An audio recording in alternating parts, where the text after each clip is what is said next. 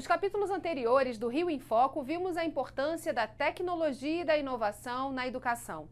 No programa de hoje, profissionais do campo educacional enfatizam a importância de investir em tecnologia como forma de avançar na reindustrialização do Estado, um desafio para os próximos quatro anos.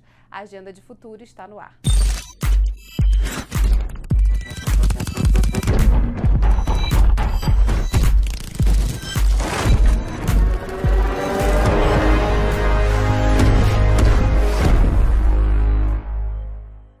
Reconhecer a importância do investimento na ciência e tecnologia, reindustrializar, investir no complexo industrial da saúde, onde o Rio de Janeiro tem uma capacidade incrível.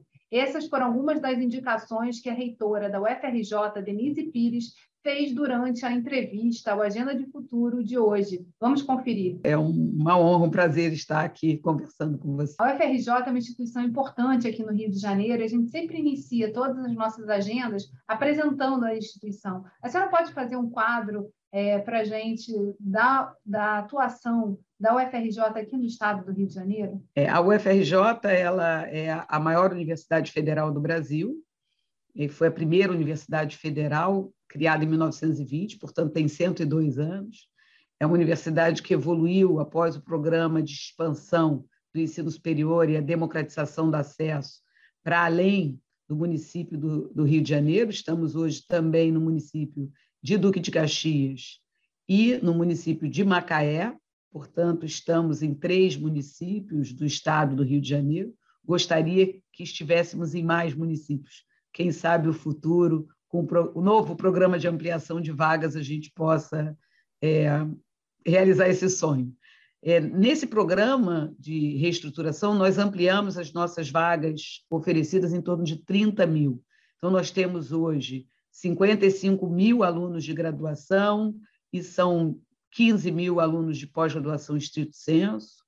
Desses alunos de graduação, cerca de 7 mil são de ensino à distância, então, nós temos a modalidade EAD e a modalidade presencial, sendo a maior parte é, presencial.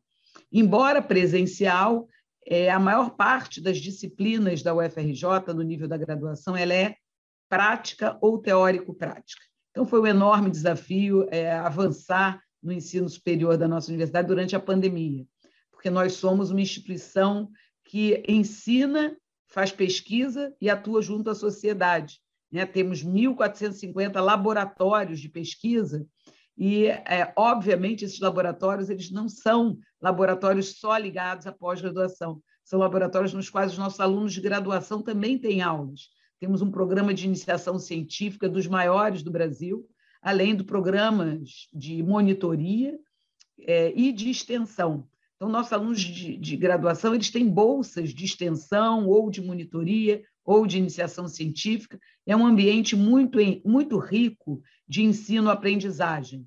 E mais do que isso, né, esses estudantes estão no chão das escolas, no caso das licenciaturas, estão nas clínicas da família, no Sistema Único de Saúde, atuando, sejam estudantes da fisioterapia, da enfermagem, da fonoaudiologia, da medicina, da farmácia, enfim, são estudantes formados é, com campo prático muito importante. Então, tem um forte impacto no, nos municípios onde nós estamos. Isso é verdade para o campo do direito, para o campo da comunicação social, da história. São estudantes muito envolvidos com a sociedade carioca e agora é, também de Macaé e de Duque de Caxias. A senhora citou a pandemia, né? um grande desafio para a educação no Brasil.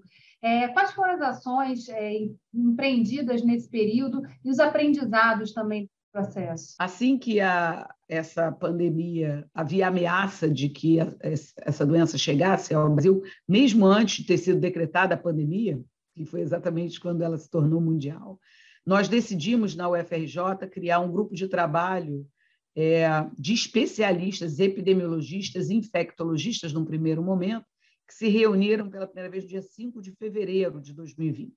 Portanto, a UFRJ tinha um grupo de especialistas aguardando a chegada do vírus.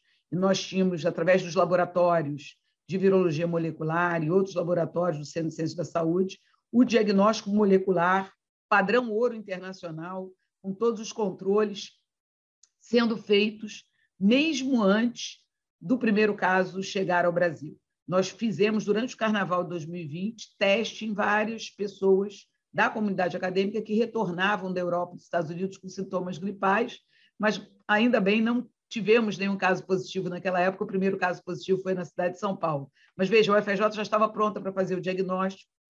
E o que é, nos surpreendeu é que em março, né, no dia 16 de março, nós suspendemos as aulas presenciais, finalmente.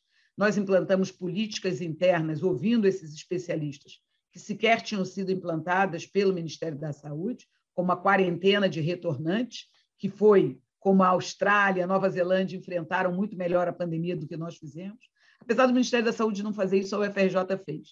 Nossos professores e estudantes retornantes tinham que ficar 14 dias em casa antes de vir para a atividade acadêmica, com ou sem sintoma gripal. Então, veja, essa era a política correta e nós estávamos sempre com embasamento técnico-científico. O que aconteceu de 16 de março em diante? Nós chegamos a fazer mais de 500 testes RT-PCR por dia, atendemos todos os profissionais de saúde da rede pública, da segurança pública, não só na cidade do Rio de Janeiro, Duque de Caxias e em Macaé. O município de Macaé é um dos municípios que melhor enfrentou a pandemia, tem os melhores números com relação à mortalidade, menor mortalidade do estado do Rio de Janeiro, e o prefeito fala com muito orgulho que isso foi devido à atuação da UFRJ no município de Macaé. Imaginem o meu orgulho. Né? O UFRJ fez toda a diferença lá e também fez aqui na cidade universitária, na cidade do Rio de Janeiro. É, nós não só fizemos diagnóstico para os profissionais da linha de frente da, dos hospitais da cidade da saúde, nós também fizemos é, para os profissionais da segurança pública, que também estavam na linha de frente. Produzimos mais de 150 mil litros de álcool, tínhamos álcool 70 em todas as formulações, é, mesmo quando não tinha sequer a matéria-prima para fazer o álcool em gel, não havia nas prateleiras dos supermercados e farmácias, nós porque temos a academia aqui, produzimos o álcool glicerinado. Agradeço a todo o pessoal da Química. Nós fizemos projetos de pesquisa que é, pegamos álcool doado da Petrobras, que era impuro, e purificamos, junto com a UERJ, com o Instituto Federal Fluminense, com a Federal do Paraná, enfim, fizemos um, um foi um desafio Vale que nós ganhamos, coordenado pela UFRJ, para purificar o álcool naquele momento que não havia álcool. E quando chegou a vacina? Quando chegou a vacina, nós tínhamos 2.500 voluntários trabalhando em drive-thrus, nossos estudantes, servidores técnicos e docentes, no Sambódromo, aqui na cidade universitária, na Praia Vermelha, e até hoje nossos estudantes estão é, nesses locais, nos postos de saúde, vacinando para a Covid-19 e agora nós estamos aí no enfrentamento do monkeypox, também liderando essa, esse enfrentamento, mais esse enfrentamento. Pensando nessa questão do desenvolvimento, né, o que não pode estar de fora da agenda do parlamento nos próximos quatro anos? Em primeiro lugar, é a valorização da ciência, valorização da educação pública, a valorização dessas instituições, que são instituições de Estado. As universidades brasileiras, o que a UFRJ fez aconteceu em todas as cidades nas quais há universidade pública. Nós somos, fomos né, o 11º país do mundo em produção em Covid-19. Toda essa produção foi feita em instituição pública, seja ela municipal, estadual ou federal, seja ela universidade ou Fiocruz. É, essas instituições orgulham o Brasil. Então, nós precisamos, em primeiro momento, que o parlamento discuta a recomposição do nosso orçamento, porque hoje a UFRJ não paga mais a conta de água e luz. Nós fizemos uma moratória preventiva junto às concessionárias de água e luz. Isso não é possível. Não se pode é, continuar assim. Nós precisávamos é, de recursos para ampliar nossa atuação no projeto da vacina, no projeto para mitigar é, a, a questão do monkeypox. Nós hoje temos leitos é, nos nossos hospitais fechados. Aqueles que abrimos durante a pandemia, porque as, só as universidades federais abriram mais de 2.200 leitos de UTI, com profissionais altamente qualificados, hospitais tão bons que houve muito menos mortalidade nesses hospitais do que em outros hospitais, inclusive alguns da rede privada. Então, vejam, é um, um é sistema único de saúde gratuito e com muita qualidade. Como manter leitos abertos sem verba? Nós não temos verba para pagar o serviço de limpeza a partir do mês de outubro. Isso não é possível que a gente continue impondo o teto de gastos para instituições de Estado tão importantes para o futuro da nação. Isso precisa ser revisto pelo parlamento. Ah, obviamente, a área de educação, ciência e tecnologia precisa estar fora do teto de gastos, assim como a saúde. Nós vemos hoje o Brasil abandonar o Programa Nacional de Imunização. Nós vemos hoje um movimento anti-vacinas no Brasil, que é um retrocesso. O Brasil é um dos países que mais vacina no mundo, que mais vacinou contra a Covid-19. Eu costumo dizer que esse é o exemplo do Brasil desenvolvido. Quando a gente olha para as universidades públicas, quando a gente olha para o Sistema Único de Saúde, é esse o Brasil desenvolvido que nós precisamos. Nós precisamos de mais escolas públicas básicas com salários dignos para os professores. As escolas de ensino básico precisam ter professores com carreiras que sejam carreiras de Estado. Nós não podemos manter a educação nacional com professores ganhando salário é, muito baixo, tendo que acumular duas, três matrículas, sair correndo de uma escola para outra. Não é assim que se melhora a educação básica no nosso país. A educação superior evoluiu muito bem, porque houve a implantação de uma carreira de Estado na década de 1960, a carreira em dedicação exclusiva, e porque houve a criação do Ministério de Ciência, Tecnologia e Inovação em 1985, e na década entre 1980 e 1990, esse ministério foi é, recriado, extinto, recriado, extinto, recriado. Veja, o Brasil patina. Não há país no mundo que tenha se desenvolvido como nação soberana sem investimento em ciência, tecnologia e educação. E nós temos exemplos recentes. A China, em 1990, era como o Brasil.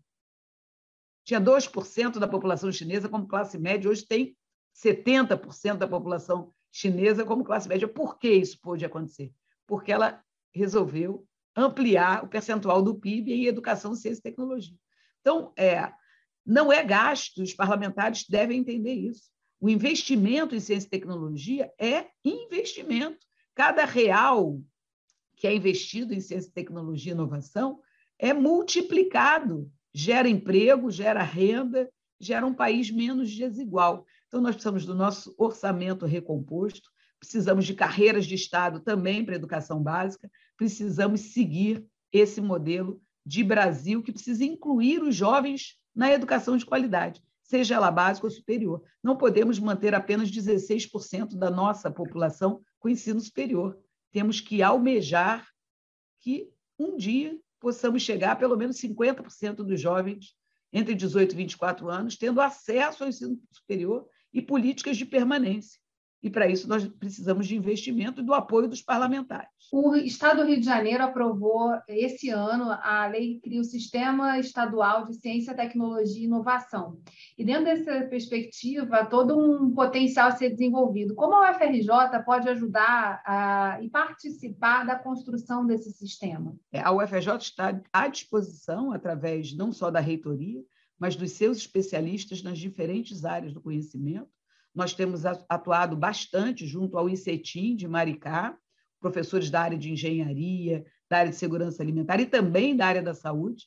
Veja, a, o RT-PCR, o diagnóstico da Covid, a vacinação, embora o UFRJ não tenha campus em Maricá, nossos profissionais foram até Maricá para ensinar a coleta para teste de coronavírus, ensinar a fazer o RT-PCR lá no Hospital de Maricá, e nós estamos agora implantando centros de pesquisa eh, na área da saúde também em Maricá. Então, contem com a UFRJ, sempre que nós somos demandados pelo poder público, vamos é, atuar em conjunto para que haja um avanço do atendimento da sociedade, seja qual for a pergunta. Nesse momento, há uma enorme pergunta, importantíssima, que a UFRJ pode ajudar a responder na área tecnológica, que é a transição energética, é a transição para o hidrogênio verde, a transição das baterias. Nós temos aqui um projeto de trem de levitação, foi um dos os pioneiros, um dos primeiros do mundo, uma tecnologia avançadíssima que saiu do papel, chegou ao protótipo e não saiu do protótipo que é um trem que, além de não poluir, podia estar interligando nossos aeroportos, interligando regiões importantes é, da, da Baixada Fluminense ao centro da cidade, sem poluir, como fazem os ônibus que, que estão rodando a diesel na cidade do Rio de Janeiro. Por que não se aproximar mais da, da UFRJ? Nesse momento, nós estamos atuando junto à Prefeitura do Rio, é, junto ao Estado, com projetos na área de engenharia, e estamos à disposição para não só ajudar no que está posto, no que já é, é já acontece atualmente em termos é, tecnológicos, mas também para desenvolvermos novas tecnologias. Quando havia a identificação do petróleo em águas profundas, ninguém, nenhum país do mundo sabia explorar. Onde foi desenvolvido o projeto de exploração de, de petróleo em águas profundas, hoje utilizado por empresas estrangeiras? Aqui, na UFRJ, na COP. A COP desenvolveu, junto com outros atores, a possibilidade de se extrair petróleo em águas profundas. Hoje, a COP trabalha em outras questões relacionadas à extração de petróleo em águas profundas, como mitigar é, o, o, o, gás carbônico que vem junto com a extração de petróleo, por exemplo. A COP hoje tem projetos que transformam energia solar em energia elétrica, o que se faz no mundo todo, né? que é o uso de energia solar para produzir energia elétrica, que é uma energia limpa, né? uma forma limpa de produzir energia elétrica, mas a COP já está associando essa transformação energética à destilação da água, à dessalinização da água num, num processo que é feito em paralelo. É uma das tecnologias mais avançadas do mundo. É muito triste ver que os Estados Unidos vai pegar uma tecnologia nossa e ganhar dinheiro e daqui a pouco nos vender essa tecnologia, porque a gente não consegue implantar, porque não há um setor industrial é, fortalecido no país. Nós precisamos reindustrializar a nação. Já temos, pelo menos por enquanto, é, capacidade científica instalada nas nossas universidades públicas. Nós precisamos de investimento e de um setor produtivo mais robusto, e para isso precisa de ações governamentais e o apoio dos parlamentares. E para finalizar esse, essa nossa conversa, né, qual a importância para o FRJ de atuar, de ser uma das instituições fundadoras do Fórum de Desenvolvimento Estratégico aqui do Estado do Rio de Janeiro, é, desde 2003 aí participando dos debates sobre desenvolvimento aqui do nosso estado. É muito importante para nós participarmos é, desse fórum importantíssimo. O Rio de Janeiro, infelizmente, tem perdido é, muito espaço é, no cenário econômico nacional, o que é péssimo. O Estado do Rio de Janeiro precisa retomar o crescimento é, nas, e ele pode fazer isso em diferentes áreas. Né? Eu escuto falar é, do turismo, o turismo é uma forma de produzir emprego e renda, mas não deve ser a única forma. O Estado deve fazer muito mais do que isso, deve trazer para o Estado é, empresas que possam interagir com as nossas universidades. Nós temos a, a grande vantagem de termos várias universidades públicas, a UERJ, a UFRJ, a UF, a Unirio, e, além das universidades, nós temos os institutos federais, que são também um celeiro importantíssimo de geração, não só de formação de profissionais é, na área tecnológica, mas de produção de conhecimento. Então, nós temos muitas instituições que produzem conhecimento. Né? Mostramos isso na pandemia, todos nós, os institutos federais associados ou não às universidades, atuando na ponta, junto à sociedade nós precisamos, é nosso orçamento recomposto, precisamos ser mais valorizados e contribuir nesse projeto de desenvolvimento que é, é discutido no Fórum de Desenvolvimento do Rio de Janeiro. Há muito trabalho a ser feito, precisamos ter foco, há diferentes territórios do nosso Estado que têm vocações diferentes. Veja, Macaé, por exemplo, é, tem é, tido royalties de petróleo tem levado Macaé a ter bastante verba. É, a Prefeitura de Macaé está muito próxima da UFRJ, de forma que esses recursos que vêm da extração de petróleo não terminem sendo utilizados de uma maneira que não gere emprego e renda quando o petróleo acabar. Nós já estamos discutindo qual é o futuro da economia de Macaé, que não pode mais se basear apenas em óleo e gás e utilização de combustíveis fósseis Então, a gente já está pensando que devemos ter um parque tecnológico lá em Macaé, para que em Macaé a engenharia da UFRJ possa também é, ter projetos, desenvolver projetos que vão responder questões daquele território. Né? Então, Macaé tem outras questões relevantes com relação à saúde, que são diferentes da cidade do Rio de Janeiro, e também com relação à, à sua economia. E isso precisa ser, ser visto. Então, eu dei o exemplo de, de Macaé, Duque de Caxias. Nós precisamos melhorar muito a formação de professores na região da Baixada Fluminense. Nós precisamos, em breve, eu espero, conseguir levar para lá um curso médico. Não há curso médico público na Baixada Fluminense, que pode atender a região serrana.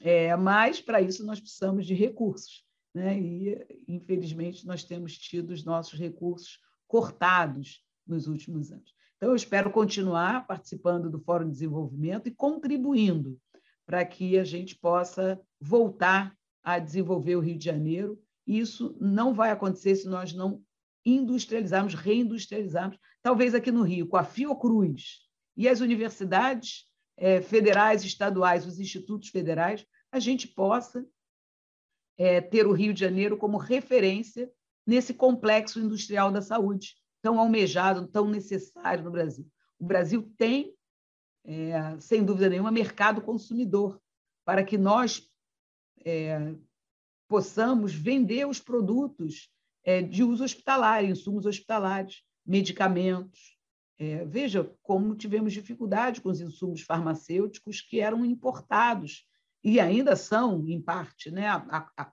a Fiocruz já retomou a, a produção de insumos farmacêuticos básicos. Que bom que a Fiocruz fez isso. Nós não podemos abandonar mais esse caminho. Nós temos que produzir máscaras nós mesmos para vender para os brasileiros. Nós temos que é, produzir nossos insumos e ficar menos dependentes de economias externas. E a, o Estado do Rio de Janeiro pode fazer isso, pode ser o celeiro do, do, do Complexo Industrial da Saúde e exportar internamente para os outros estados da federação, gerando emprego e renda. Eu acho que é isso que a gente precisa pensar. Quais serão as vocações é, do Estado do Rio de Janeiro? Sem dúvida nenhuma, a agricultura é uma delas, nós sabemos disso.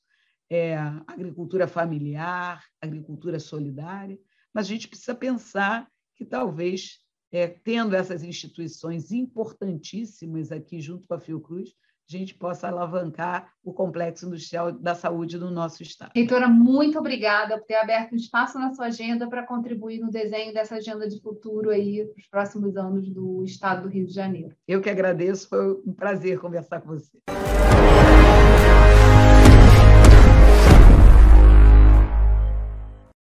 capítulo da Agenda de Futuro de hoje traz como entrevistado o reitor da Universidade Estadual do Norte Fluminense, professor Raul Ernesto Lopes Palácio. Professor, seja muito bem-vindo ao nosso ao nossa entrevista. É, obrigado, Clécia. Eu que a Clécia, eu que agradeço mesmo a, a possibilidade.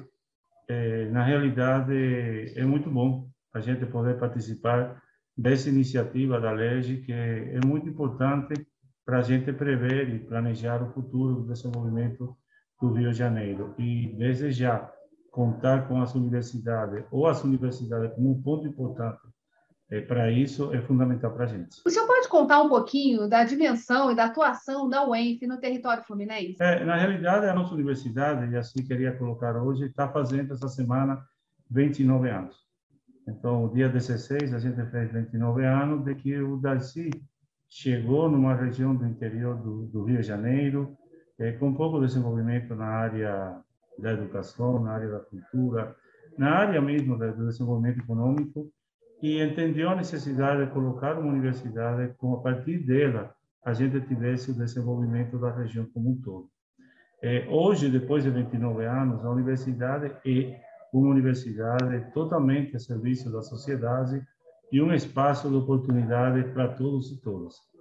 Na nossa universidade, nós temos eh, três pilares que são muito importantes, que a pesquisa, a parte da extensão e a parte da, da educação mesmo, ensino da nossa instituição, e cada uma delas tem ajudado e muito o desenvolvimento da região. E, do ponto de vista da educação, hoje, campus é um polo universitário com mais de 15 eh, universidades, centros universitários, e neles, em todos eles, tem egresso da nossa instituição, seja egresso da graduação, ou seja egresso da extensão. Então, a nossa universidade colaborando com o desenvolvimento do ensino universitário da região. Ao mesmo tempo, em quase todas as escolas de toda a região norte e noroeste do estado, tem formados da nossa instituição, seja lá em física, matemática, química e em outras áreas também estão participando. Então, em relação à qualificação pessoal, a nossa universidade tem um papel fundamental. Mas não para por aí. Ou seja, em termos de extensão, a nossa universidade tem projetos importantes desde o ponto de vista da produção agrícola, desde o ponto de vista da parte da educação, da parte da saúde, da interação com os jovens para que entendam a necessidade do estudo, de participar na universidade, que a UENF é possível para eles, entendeu? É, e que realmente aqui dentro a gente tem um atendimento para todos eles. Em termos de pesquisa, a nossa universidade tem muitos produtos que têm sido colocados na nossa região e fora da região, inclusive. Gostaria aqui de chamar a atenção sementes adaptadas à região do norte e noroeste, com as condições específicas de chuva e de sol, e essas sementes são utilizadas hoje na produção da nossa região, especificamente, por exemplo, o mamão. Quase todo o mamão que é exportado no Brasil é produzido a partir de uma semente da UENF, uma, é uma semente é, geneticamente tratada, ou seja, não é realmente um transgênero, mas é uma semente tratada para ter melhores adaptações e melhores resultados em relação a sabor, textura, as outras áreas, tá bom? É, na área do petróleo, por exemplo, tem um produto nosso que substitui um produto importado e é utilizado hoje para extração em grande profundidade. É um produto nosso que é utilizado. Nós temos em Macaé toda uma série de equipamentos que são utilizados para desenvolver a área de exploração e produção de petróleo. Nós temos também uma parte relacionada dentro disso ao meio ambiente, tá? Então, previsões do meio ambiente, eh, variações que acontecem quando vai aumentar, eh, quando chove na serra até chegar na cidade, quanto tempo tem a prefeitura para poder levantar.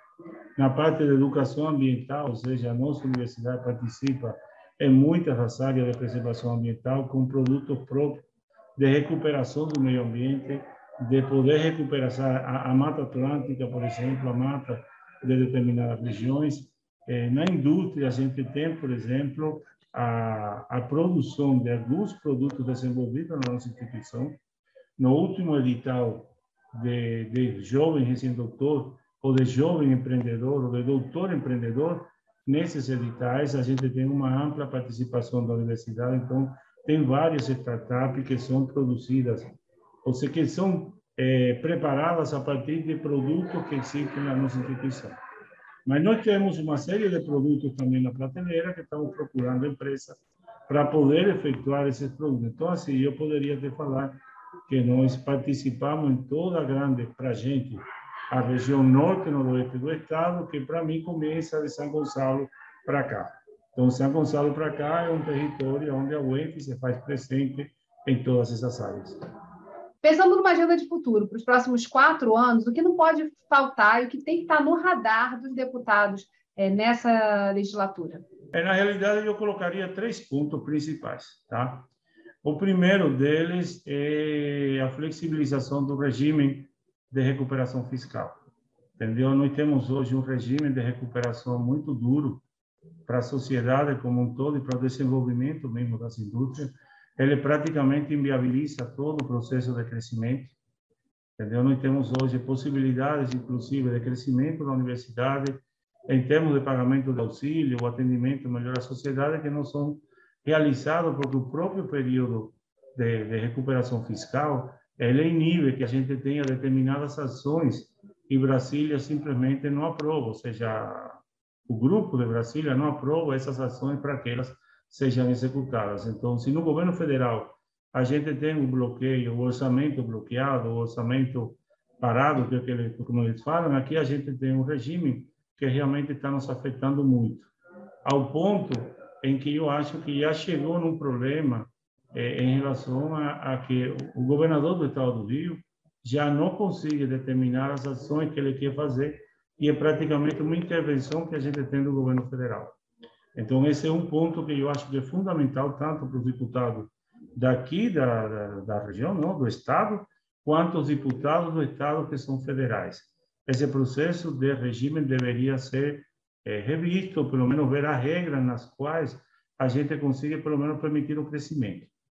E para as universidades, para a educação, para a saúde, que tem índices constitucionais, ele não deveria afetar a gente. Então, são demandas que a gente está colocando. Por outro lado, eu gostaria de ver, por exemplo, a autonomia das universidades. É, nós temos um processo, a autonomia da universidade existe, está na Constituição, mas ela nunca foi implementada. Então, a gente poder implementar a autonomia universitária vai permitir que as nossas universidades, não só nas ações de, de docência, mas ações de ciência, as ações de extensão, de relacionamento com a sociedade, tenham uma previsibilidade e poder ter um planejamento que nos permita poder pensar o futuro do Estado a partir do dinheiro que a gente vai ter para poder executar. Então, essa é, autonomia universitária e implementação, eu acho que é fundamental. E o terceiro ponto que eu acho que temos que atacar diretamente é a gente trabalhar para diminuir as desigualdades. É, com a sociedade como temos hoje totalmente desigual, e essa desigualdade não vai única e exclusivamente com o poder aquisitivo. É desigualdade também em relação ao atendimento da capital e o atendimento do interior, que é de forma desigual. É o atendimento da Baixada é diferente do atendimento da capital, o atendimento do interior. Então, desigualdade, é acabar com essa desigualdade, que se entenda que Estado como um todo é, é um Estado. E que todas as áreas têm que ser atendidas, não só a Baixada, ou não só a capital, ou não só o interior, ou seja, todas as áreas têm que ser atendidas como tal. Desigualdade também do ponto de vista mesmo do, do poder aquisitivo das pessoas. O, o, capitalismo em si, que é o sistema onde a gente vive, ele precisa de igualdade, por incrível que pareça. Porque se as pessoas não têm poder aquisitivo, as pessoas não podem comprar. E se as pessoas não podem comprar, a indústria não anda. Entende? Então a gente precisa começar a ter programas, não no sentido da gente oferecer o dinheiro, sino a gente oferecer a vara, para que eles, com a vara, consigam produzir o peixe e, a partir disso, ter o seu problema. E a maior produtor de vara que existe no mundo são as universidades, porque a gente que dá as condições para as pessoas poderem executar esse processo. Então, acabar, por exemplo, com as diferenças que existem na hora de produção de alimentos. Nós temos que ter um processo a partir do qual os acampamentos, os pequenos produtores, a agricultura familiar, que são as que realmente produzem alimento para o Estado, elas sejam valorizadas e a gente acabar com essa diferenciação que temos em relação a trazer o produto de fora do Estado e não valorizar o produto que é interno. Então, nós temos que acabar com essas diferenças e essas diferenças vão fazer com que o nosso Estado consiga crescer. Então, autonomia universitária. De que forma a UENF pode contribuir nesse debate? É, a UENF contribui nesse debate de várias formas. Não? A primeira delas é representando o interior do Estado. São Gonçalo para cá, a gente tem todo o levantamento, o mapeamento, toda uma interação das necessidades que a gente tem da nossa região e, como tal, a população não reconhece, que isso é fundamental. Entendeu? Então, a UENF, dentro da parte da educação, está claro, ou seja, oferecendo curso, oferecendo melhoria dentro disso, na aplicabilidade dos nossos resultados da ciência, que esse é um defeito que às vezes a academia tem. A gente tem prateleira cheia de resultados, mas a gente não consegue implementar esse resultado. Então, nós temos que trabalhar para que esse resultado que nós temos, é, outra semente, é, a produção de árvore, muda mais rápido, a produção industrial, melhoramento dentro da produção industrial, destravar algum processo burocrático, ajudar na administração, são coisas que em todas essas áreas que a UEF consegue atuar. Bem atuando, estamos fazendo, mas por aquele motivo que eu já tinha falado, muito aquém daquilo que a gente poderia fazer, entendeu? Então, assim, é, é um processo onde a comunidade também tem que nos conhecer, a universidade, a universidade já nos reconhece, a comunidade nos reconhece, mas ainda falta da gente também ter esse esse espírito de poder chegar e aplicar tudo aquilo. Temos avançado, mas certamente falta muito. Temos muito produto, dentro da nossa prateleira que não são colocados. Nós estamos agora interagindo com a Secretaria de Desenvolvimento do Estado, vem hoje para ter uma reunião com a gente, para a gente colocar esses produtos que nós temos para levar para frente, entende? Como é que a gente pode, a partir de políticas públicas, seja no município, seja no Estado, colocar esses produtos a serviço da população. Entende? É, produção de peixe, por exemplo, nós temos um sistema para produção de peixes em regiões fechadas. Não precisa ter um tanque. Um, camponês, uma pessoa do campo que tem um espaço de terreno, ele tem um sistema para poder dividir na produção de peixe e tem uma renda mensal, algo de, com a produção de peixe, algo em torno de R$ 2.500 por mês, que é um valor aceitável. Nós temos um sistema dentro da agricultura de produção de diferentes cultivos em áreas pequenas, que dá uma produção, já depois de tirado todo o gato, tudo aquilo, de quase 5 mil reais. Então, por que que essas coisas que a gente tem, que a gente já sabe que vão dar certo, por que que isso a gente não consegue implementar? Ou seja, esse é que seria o, o nosso trabalho, colocar tudo que nós temos hoje para fora e, ao mesmo tempo, ter a quantidade de ouvido necessário para poder entender o que a sociedade está precisando. Não adianta eu querer fazer aqui um elevador que seja essas coisas se na região eu não tenho prédio para elevadores. O que adianta entender isso. A nossa região, por exemplo, ela tem uma alta capacidade de captação de luz solar. Essa é, é geograficamente é uma posição privilegiada. Por que, que nós não conseguimos produzir a nossa própria placa solar e com essa placa solar mais barata a gente conseguir fazer de uma cidade inteira uma cidade totalmente é, rentável, totalmente é, economicamente viável e com proteção do meio ambiente. Por que, que a gente, ou ecologicamente correta, por que, que a gente não consegue fazer a cidade de campo, por exemplo, imagina toda a cidade de campo, todos os prédios de campo com placas solares da UENF produzindo energia. Entendeu? Então, é, é, nesse ponto que a gente tem que pensar grande. E aí, pensando é, sobre a atuação da UENF no Fórum Permanente de Desenvolvimento Estratégico aqui da Assembleia Legislativa, qual a importância da participação de vocês e do fórum é, no dia a dia e nesse trabalho de relacionamento com os poderes públicos, é, municipal, estadual, federal? O fórum foi uma ideia excelente do presidente siciliano. É realmente assim, é indiscutível a, a importância do, do fórum, importante a gente ter é, um debate constante do desenvolvimento. Eu tenho visto dentro disso a, o papel mesmo do presidente em levar o fórum a todas as regiões do Estado, ou seja, não é só limitar o fórum à capital, ou limitar o fórum à Baixada, ou limitar o fórum interior. É a todas as capitais, a todos os lugares do, do, do Estado, e escutando a necessidade que esse Estado tem, tentando ver como é que eh, o fórum consiga destravar, por exemplo, a energia elétrica de um determinado ponto, onde alguém não consegue colocar um equipamento para uma produção maior porque não tem energia elétrica. Entendeu? Então, ele tem feito também esse papel de interação da universidade com a sociedade, da empresa com a sociedade. Então, o fórum não tem se limitado única e exclusivamente à ideia para desenvolver ele tem trabalhado também em como destravar problemas que existem dentro do estado do Rio de Janeiro. Nesse sentido, o fórum é excelente.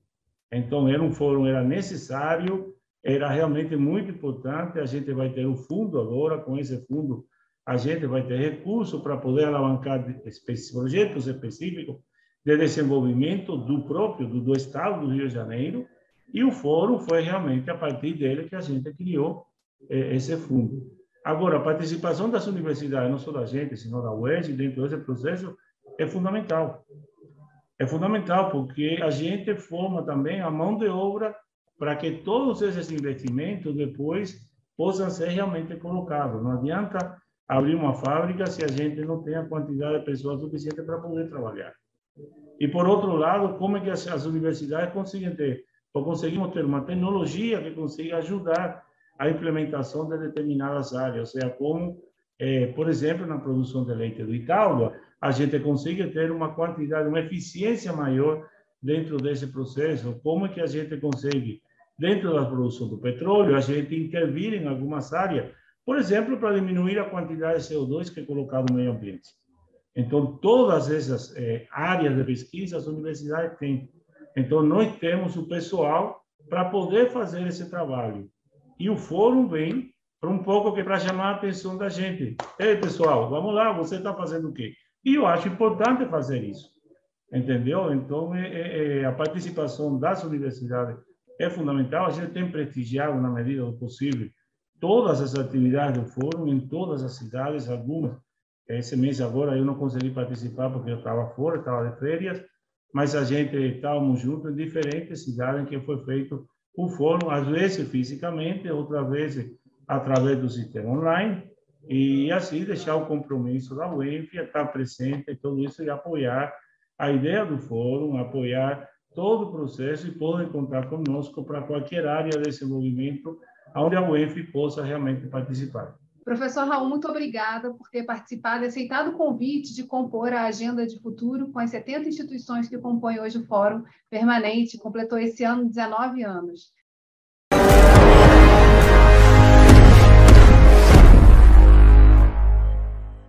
O capítulo da Agenda de Futuro de hoje traz como entrevistada a reitora da Universidade Veiga de Almeida, Maria Beatriz Balena. Oi, tudo bem, Maria Beatriz? Olá, tudo bem. Seja muito bem-vinda ao nosso Agenda de Futuro. Eu queria que você começasse contando um pouquinho sobre a Universidade Veiga de Almeida hoje. Bom, a UVA hoje é uma universidade que completa esse ano 50 anos, né? E nós estamos absolutamente integrados à paisagem e à realidade urbana do Rio de Janeiro, né? de forma que a gente tenta, eh, em torno de todos os cursos que são oferecidos eh, na universidade, a gente tenta trabalhar exatamente com a realidade e o que é a realidade hoje? É uma realidade em profunda transformação, em que o futuro profissional ele precisa estar muito ligado ao que está acontecendo para que ele consiga não só oferecer respostas, mas também fazer perguntas. Hoje, um bom curso superior, seja ele qual for, é um curso que se preocupa em elaborar perguntas. Se a gente pensar o entorno que a gente vive, o Rio de Janeiro é uma sala de aula de portas abertas, né? É uma sala de aula em qualquer contexto que você olhe.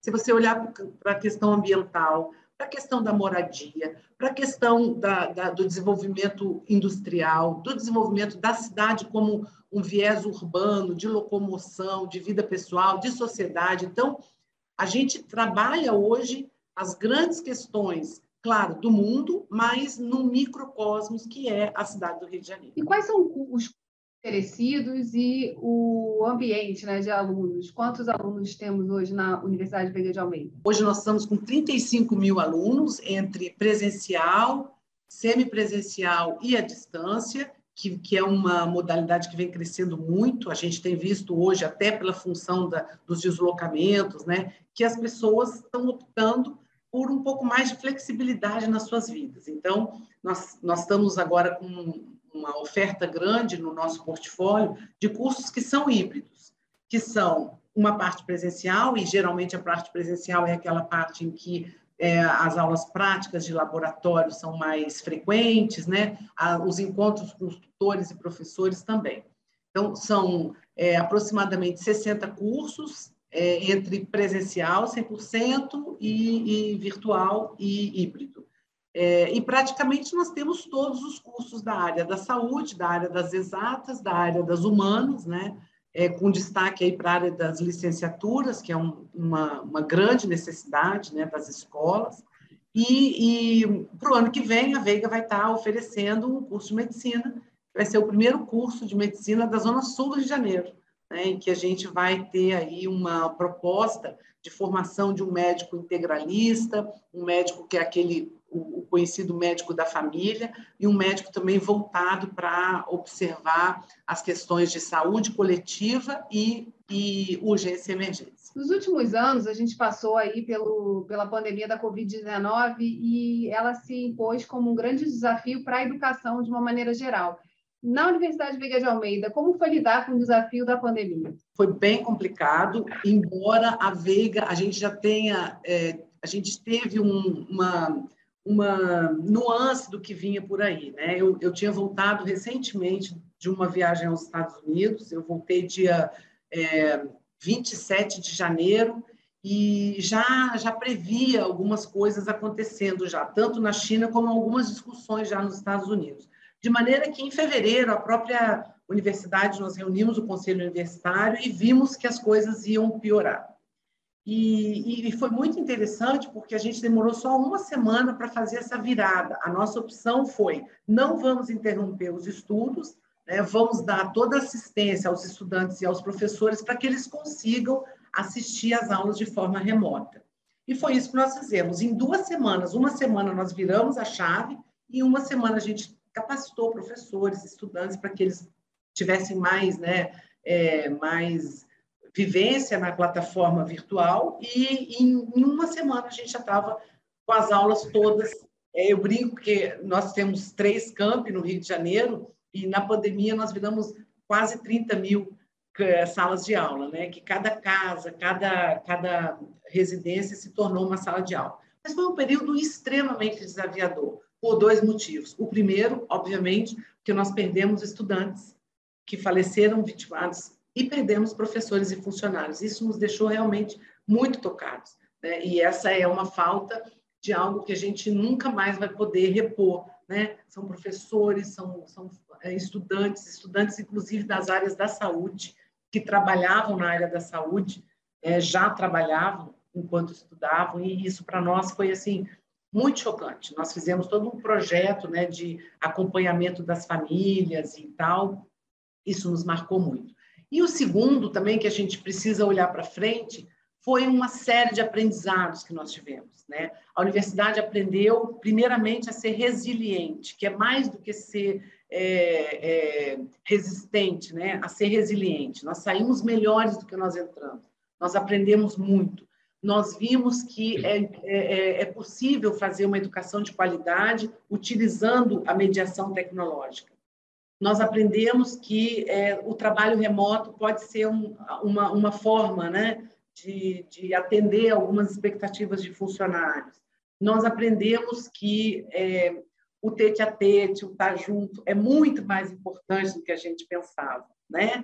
E nós aprendemos também um tanto de empatia e solidariedade, que é muito necessário né, nos dias de hoje. A, a pandemia trouxe isso de uma forma muito mais acerbada. Né?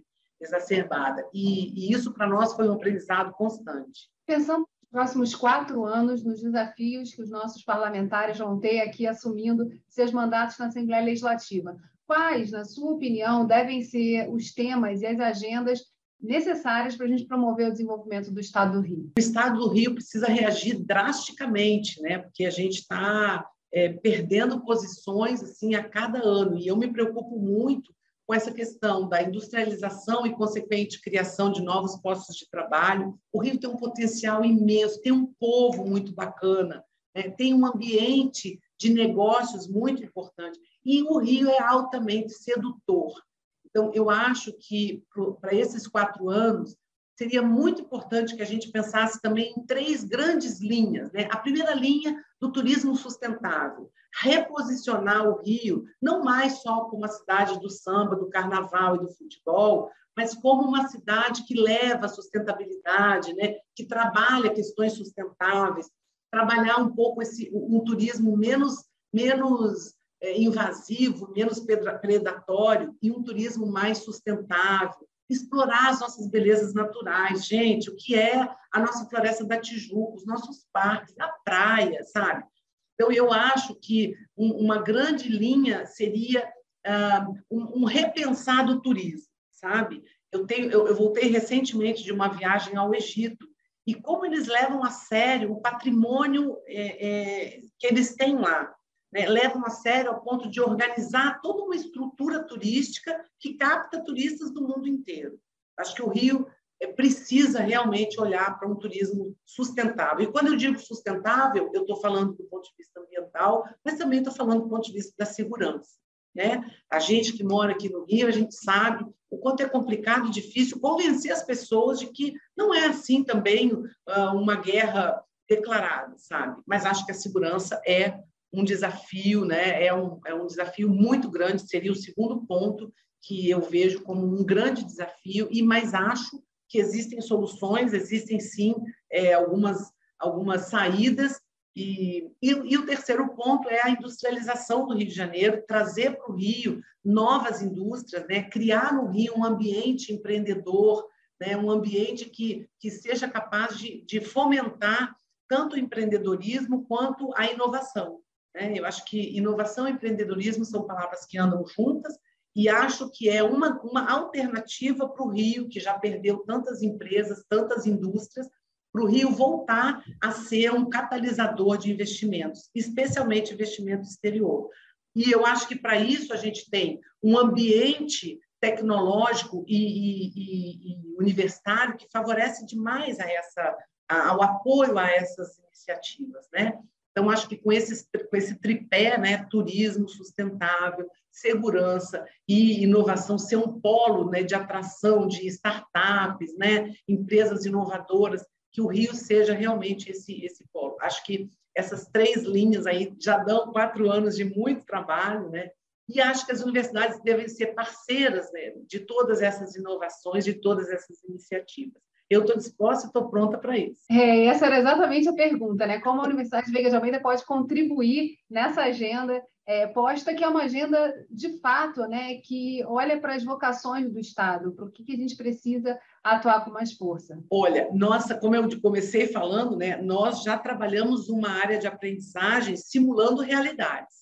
Então, a gente já trabalha com algumas agendas que são mundiais, que a UVA é signatária do Pacto da ONU, das ODS, né, dos Objetivos do Século da ONU, e como signatária a gente já trabalha questões de sustentabilidade, questões de contra a pobreza, contra a violência, né, de promoção das, das, das comunidades. Então, os nossos alunos eles já têm essa agenda mais ou menos como um ponto de partida para suas aprendizagens, em primeiro lugar. Em segundo lugar, através das nossas agências de pesquisa e, dos nossos cursos né, de pós-graduação, mestrado e doutorado, também já existe uma massa crítica com algumas propostas super interessantes para essas áreas que eu estou me, me referindo. Né.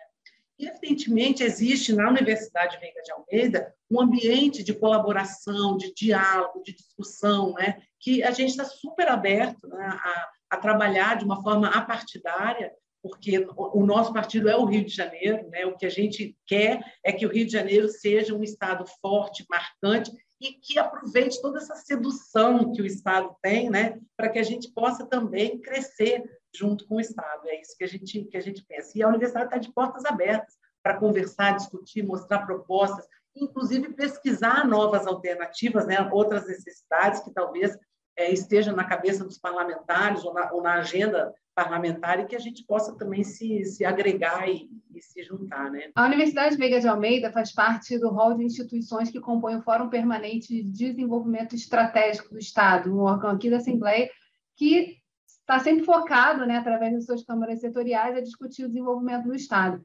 Qual a importância, na sua opinião, de ter esse assento garantido né, e participar desses debates e discussões. Super importante. Eu, eu sou a pessoa que recebo esses e-mails, então eu sei bem as discussões, como que elas vão e tal. E a gente sempre manda para essas discussões pessoas específicas daquelas áreas. Então, quando foi sobre o turismo, a gente mandou. Quando foi sobre inovação, a gente mandou pessoas que estão trabalhando com inovação. Para nós, primeiro, é um privilégio. Né, poder estar é, dialogando tão abertamente né, e tendo um assento tão privilegiado num, num, conselho como esse. Né? Então, acho que a LERJ está de parabéns em, em trabalhar né, com todas as, as, as, as matizes sociais para a discussão desses temas que são tão importantes. Para nós é um privilégio super bacana e uma oportunidade de também colocar os nossos alunos em contato com a realidade do seu estado. Né? Então, eu acho isso uma iniciativa fabulosa. Beatriz, muito obrigada por ter aceitado o convite de estar aqui com a gente, propondo essa agenda de futuro para os próximos quatro anos aos nossos deputados. Eu que agradeço, como, como eu disse, é um privilégio, nós estamos de portas abertas para discutir todo e qualquer assunto com os deputados em prol do nosso Rio de Janeiro.